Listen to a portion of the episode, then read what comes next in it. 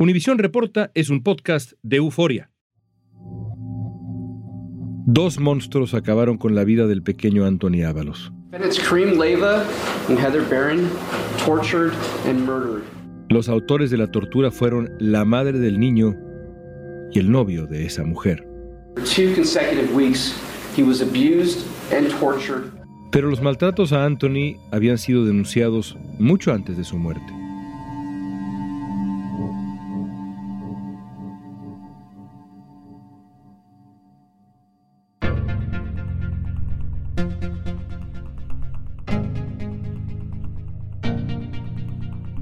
Salvador Durán es reportero de Univisión en Los Ángeles y desde hace meses ha seguido de cerca el estremecedor caso de Anthony Ábalos, incluso durante las audiencias que se llevaron a cabo en Los Ángeles. Hoy Salvador nos va a revelar todos los detalles de este juicio en el que la evidencia mostró el infierno que vivió el pequeño Anthony Ábalos. El niño no solamente había sufrido golpes en su cabeza, había sufrido golpes, quemaduras y abusos, golpes muy fuertes por parte de Karim Leiva y que eran realmente supervisados, por decírtelo así, por su misma madre. Hoy es lunes 13 de marzo, soy León Krause, esto es Univisión Reporta.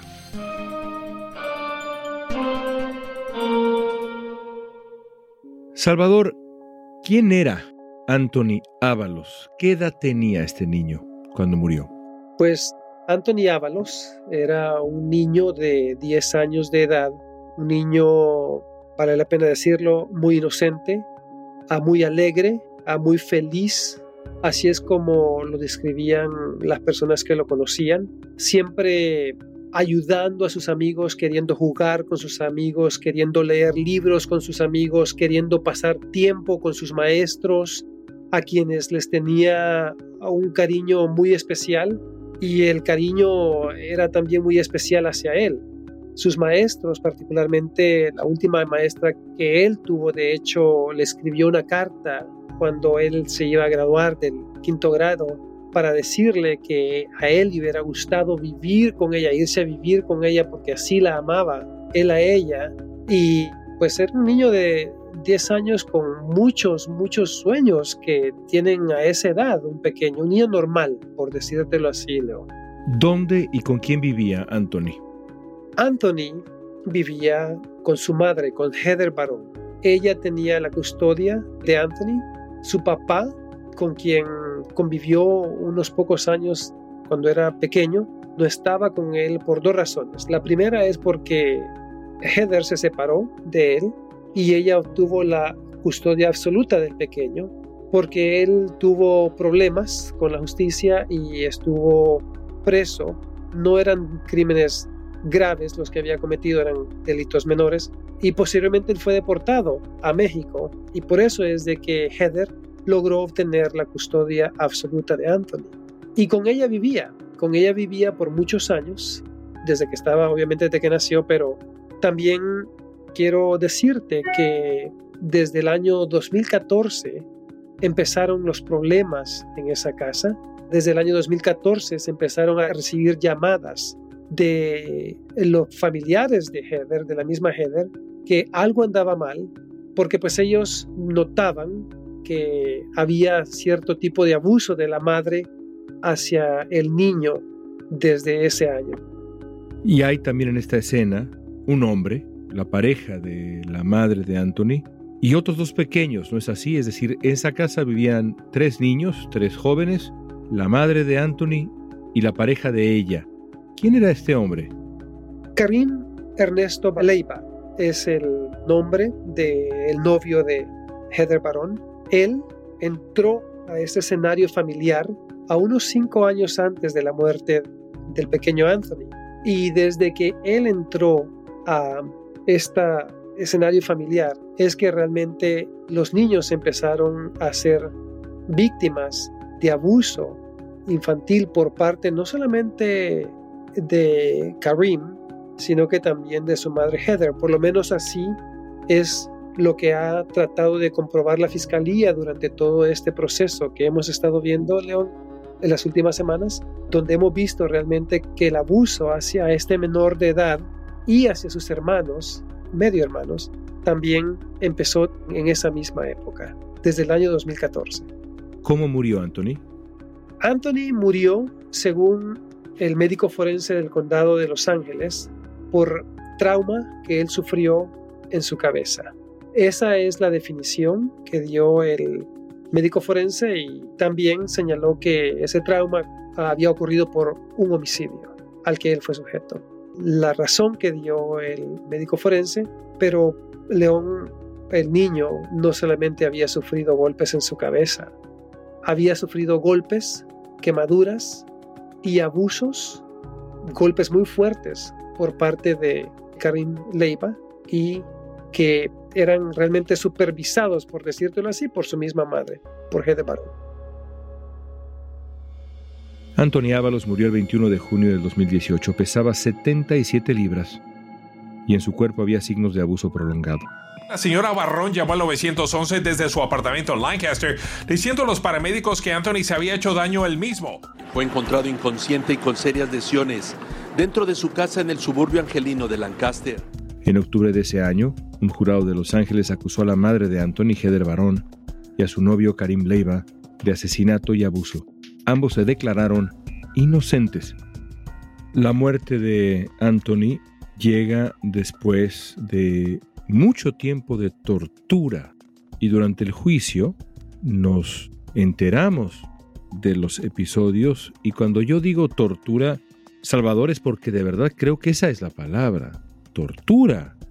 Exactamente, León. Y es precisamente parte de las acusaciones en contra de la pareja. Anthony Ábalos tenía ya varios años de ser sujeto de abuso infantil por parte de su mamá y del novio de su mamá.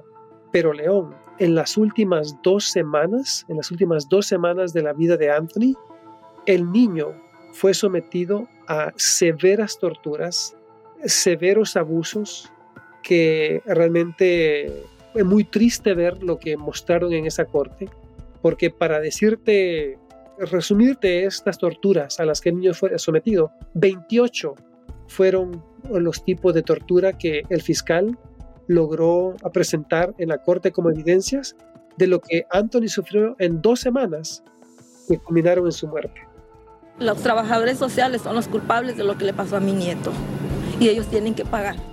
El maltrato a Anthony Ábalos y sus hermanos quedó documentado en informes del Departamento de Servicios para Niños y Familias del Condado de Los Ángeles escritos entre 2013 y 2017. Ellos tenían que haber en el primer reporte quizás mandar las clases. En el segundo reporte yo ya le hubiera quitado a los niños. Maestros, consejeros, familiares del niño llamaron a la línea directa de abuso infantil para reportar los abusos. Los tíos de Anthony también intentaron salvar la vida del menor. Lo que dijeron es que no hubo suficiente pruebas para remover a los niños. ¿Hubo negligencia de parte de las autoridades en el caso de Anthony Ábalos? Lo sabremos al volver.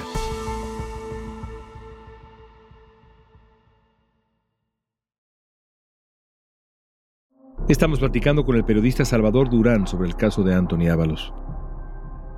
El ayudante del fiscal de Los Ángeles declaró en el juicio que según las pruebas, Anthony murió por una combinación de hambruna, deshidratación, trauma por objeto contundente, maltrato infantil, crónico, tortura y por no recibir tratamiento médico a tiempo.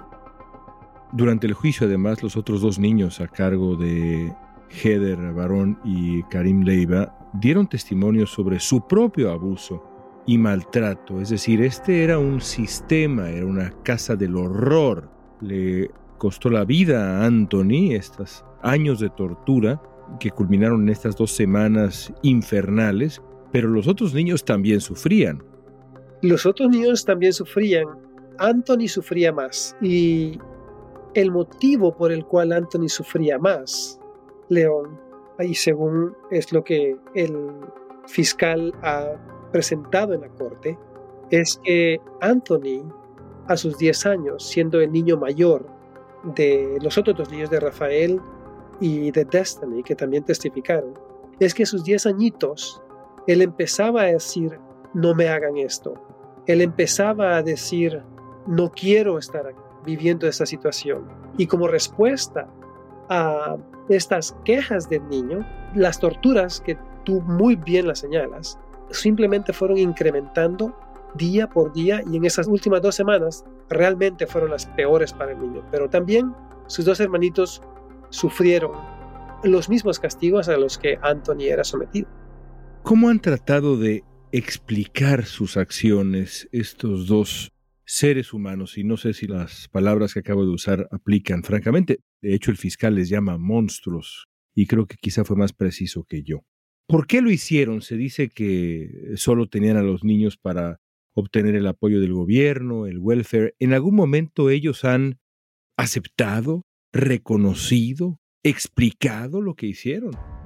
Ellos nunca se subieron al estrado a testificar, pero basado en las declaraciones de sus abogados, de la defensa, tanto de Heather como de Karim, han señalado que ellos no tenían la intención de asesinar a Anthony y que simplemente la causa fue pues a consecuencia de el abuso que sufría Anthony.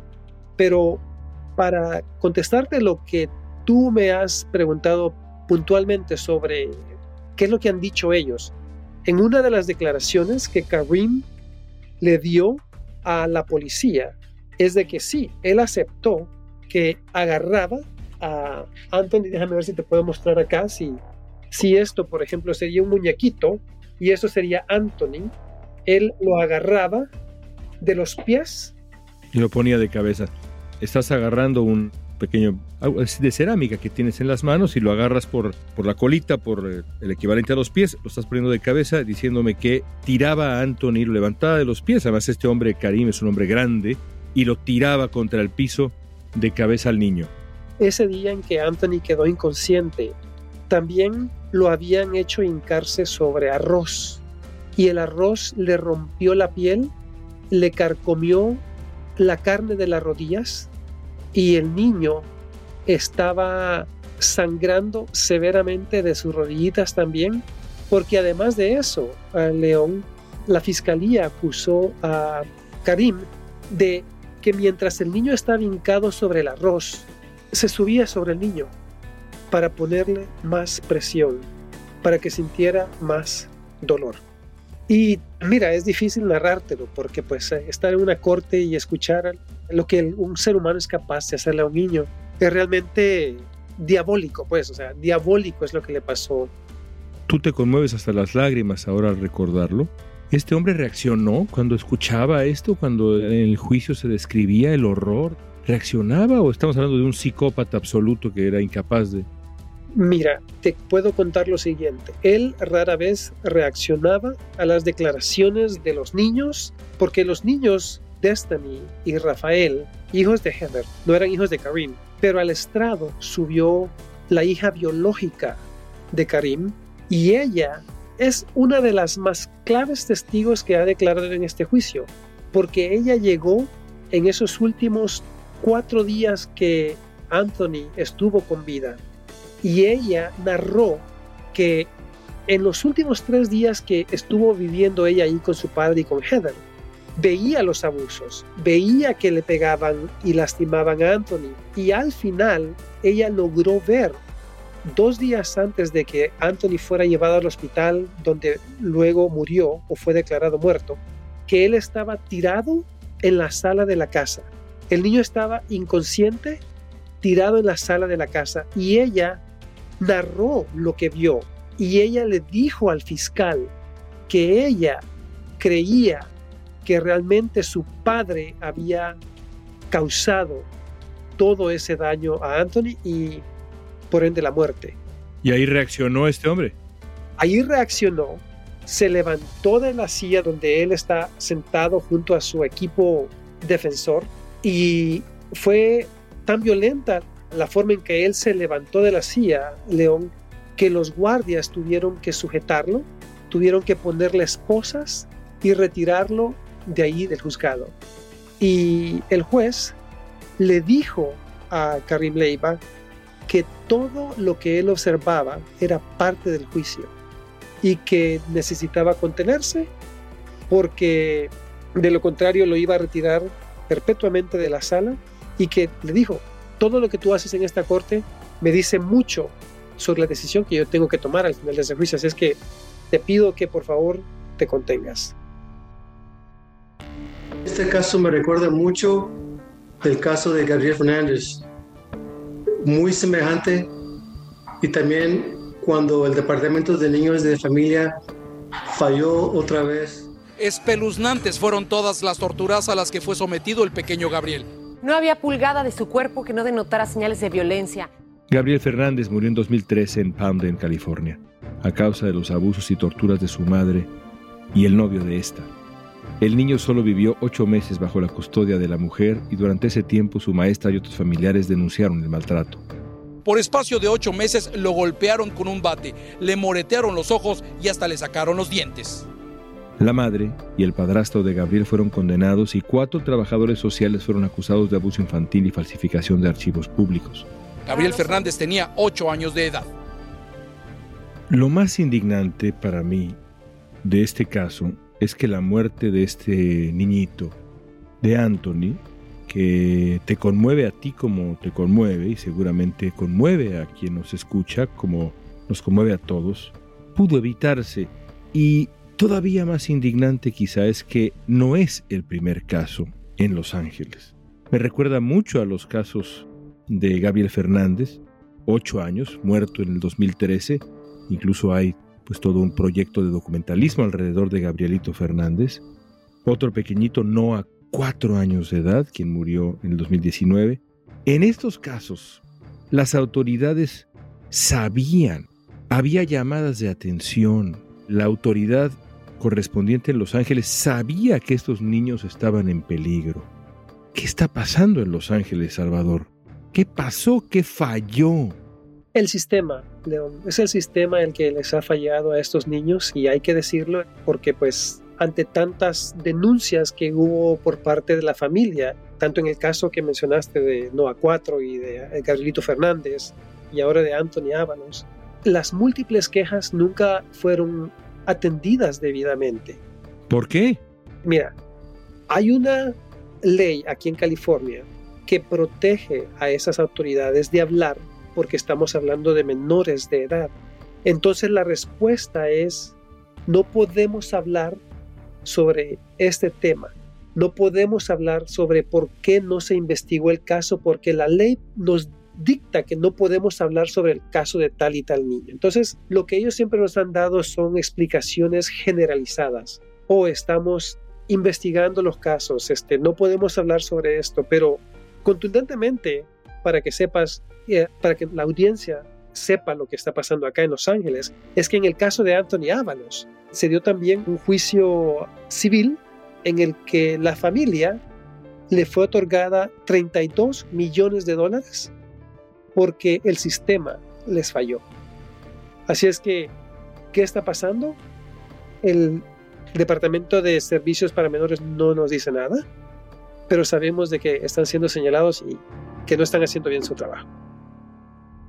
Y también la consejera contratada por Los Ángeles, por el sistema, que no denunció los presuntos abusos de Anthony, Bárbara Dixon, fue condenada o sentenciada a cuatro años de libertad condicional. ¿Crees que eso cambie algo de esos uh, errores sistémicos? Las represalias contra quienes dejaron de hacer su trabajo es el camino para que estas cosas dejen de ocurrir porque, de nuevo, yo insisto, cuando lo de Gabrielito Fernández decíamos, esto no puede volver a pasar. Y recuerdo la sensación del caso de Anthony Ábalos y pensar, ¿cómo demonios ha vuelto a pasar? Y por eso pregunto, ¿se está haciendo al menos ahora en cuanto a represalias, en cuanto a cambios, lo necesario para que no estemos aquí, Salvador, dentro de algunos años hablando de otro niñito torturado y asesinado? Pues mira, esa es una excelente pregunta. Lo que te puedo decir es de que el condado de Los Ángeles es una ciudad, ya sabes, de cerca de 15 millones de personas viven en toda esta zona. Son miles de casos, miles de llamadas que reciben ahí en, precisamente en el departamento de servicios para menores. Y una de las explicaciones que han hecho en el pasado es que no tienen suficiente personal para atender tantas llamadas que les llegan. Entonces, está en manos de la Junta de Supervisores del Condado de Los Ángeles de decir, ok, bueno, pues tenemos que incrementar el presupuesto para contratar más trabajadores sociales que le pongan más atención o la atención debida a cada llamada que les llega sobre un reporte de abuso hacia un menor. Entonces, creo que como respuesta a eso que todavía estará tratando de tratar de descifrar el condado de Los Ángeles, es que la Junta de Supervisores ponga más presión al Departamento de Servicios para Menores y contrate a más personal que sepa exactamente cómo detectar el verdadero abuso en contra de un menor de edad. En cualquier caso, el consejo para todo aquel que esté escuchando este podcast y sepa que o sospeche que hay un caso de abuso o quizás sea víctima de lo mismo es denunciar, hablar. A pesar de la ineficacia de las autoridades, el silencio nunca es la solución. ¿Estamos de acuerdo?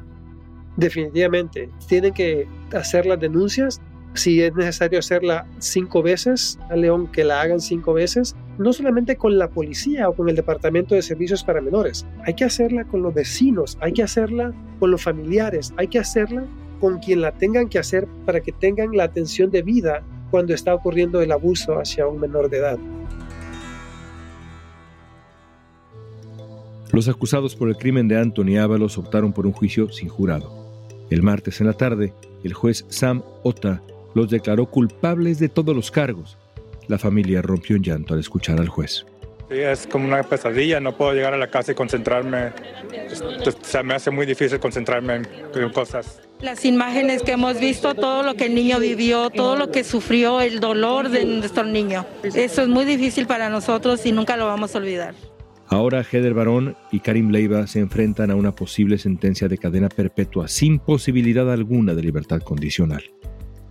Y ahí está el veredicto para estos monstruos, palabra que no es mía, insisto, es del ayudante del fiscal de Los Ángeles que los calificó como monstruos por lo que hicieron. Es una condena severa, implacable. ¿Te parece justa la decisión? basado en lo que yo vi en la corte, y ahora te hablo como si yo fuera un miembro del jurado, me parece que sí, que lo que tenemos aquí en Los Ángeles como pena máxima, que es lo que afronta en estos momentos Heather Barón y su novio Karim Leiva, la cadena perpetua me parece que es lo más justo. Porque el sufrimiento de ese niño, León, realmente fue bestial. Lo que él vivió realmente es una tortura que no sé ni cómo toleró tanto tiempo, tanto tiempo vivo, siendo sometido a esas torturas. Gracias, Salvador. De nada, León, muchas gracias por invitarme a tu podcast. Además de la tortura y homicidio de Anthony, Heather Baroni y su novio Karim Leiva también fueron hallados culpables de abuso infantil a sus hermanos Destiny y Rafael. En los próximos días el juez dictará la sentencia. Pero más allá del destino de estos dos monstruos, la clave está en que el condado de Los Ángeles y las autoridades en todo Estados Unidos se encarguen de evitar que esto ocurra otra vez.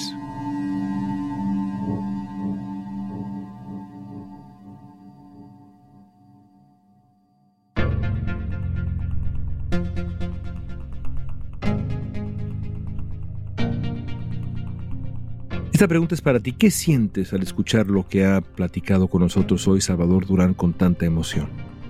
Usa la etiqueta Univisión Reporta en redes sociales. Danos tu opinión en Facebook, Instagram, Twitter o TikTok. Escuchaste Univisión Reporta. Si te gustó este episodio, síguenos y compártelo con otros. En la producción ejecutiva, Olivia Liendo. Producción de contenido, Milis Supan. Asistencia de producción, Natalia López y Waleska Mansi. Booking, Soía González. Música original de Carlos Jorge García, Luis Daniel González y Jorge González. Soy León Krause, gracias por escuchar Univisión Reporta.